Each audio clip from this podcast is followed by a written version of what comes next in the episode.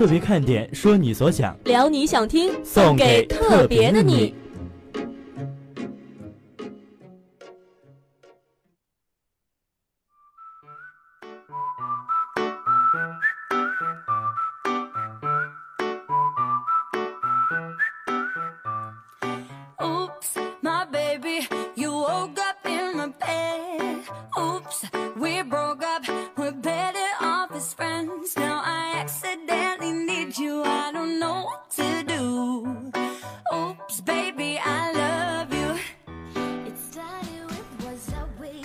说你所想，聊你想听，送给特别的你。那新生入学已经快两个月了，不知道大一的新生们对于新鲜的大学生活适应的怎么样了呢？那主播就想起了自己刚上大学的时候，也是特别的迷茫。今天就和大家聊一聊如何适应大学生活。那说到这个适应大学生活呀，其实我们就应该从这个身边的小事做起。就比如说呢，我们最近阜阳两天呀一直在下雨嘛，感觉好像阜阳已经很久没有见到太阳了。对，今天还算是刚刚见了太阳。下雨这个已经不是什么重点了，重点的是我每次一洗完衣服根本干不了。就很让人烦恼的一件事情。像我和童安两个人都是住在一栋没有阳台，就是阳台在室内，然后每次洗完衣服都是把衣服挂在宿舍里面，宿舍里面也是变得特别的湿，对，变得潮潮的，非常的阴冷那种感觉。因为我们那边还住的是阴面嘛，没有照到太阳，特别的冷，导致衣服呀也干不了啊，每天就是期望赶紧出太阳，然后把衣服给晒干。其实说到这个洗衣服呀，对于我来说，入学已经一年多了嘛，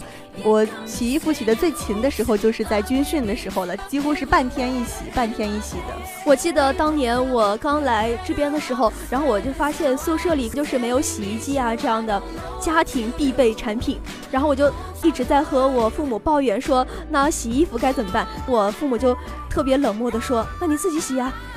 哎，其实说到这个，让我想到了之前我一个姐姐，她是在上海那边上大学，就是她的自理能力就特别的差，她就是每一周呢把自己的衣服打包回家寄回家，感觉有点太奢侈了。但是她后来就变了很多，因为她后来去了美国那边留学，因为也不能把自己的衣服再打包回去了，自己也学会了一些洗衣服啦、做饭这些方面的东西，就是自理能力可能就会变得更强了，因为父母不会陪伴在身边，也没有办法帮助她来更好。的成长吧。对，那其实刚刚提到的这个做饭这个方面呀，让我想到了，就是之前有跟同学出去 DIY 的时候，就看到很多的那种会做饭的小哥哥小姐姐们，真的非常的厉害。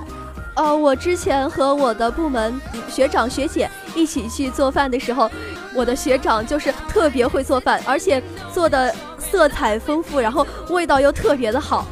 哎，那其实我们之前不是去杭州玩的时候，我就记得当时一五级周二的主播凯哲，还有一六级周五的主播支航，他们两个真的是非常的会做饭。那悄悄的告诉大家，其实我们在上节目的时候，主播支航就一直在播音间外面不停的在说我我我，就是想表明其实他的做饭也是非常棒的。对，没错。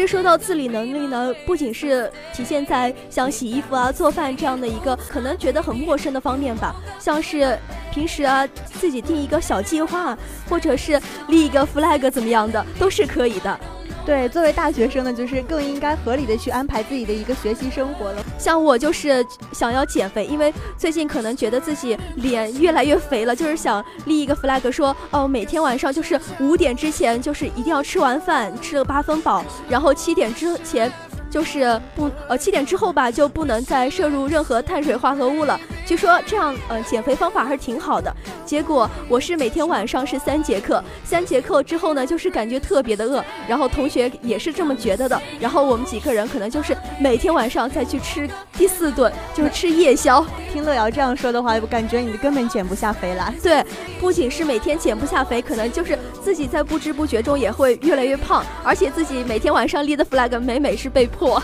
嚯，哎，那说到这个这种坚持性的一个东西啊，虽然说乐瑶这个吃饭也算是一种坚持嘛，应该说是减肥，减肥减了好久，但是一直减不下去。就说到这个坚持，还是让我想到了我的朋友圈里面，每一天都会被周五主播瑞奇的百词斩那个微信打卡，还有主播恒灿。我是因为主播瑞奇和主播恒灿两个人每天就在微信里面，然后不停的发，每天是读英语或者是背单词这样一个打卡环节，觉得自己每天过得都很堕落，不知道在忙什么，你知道吗？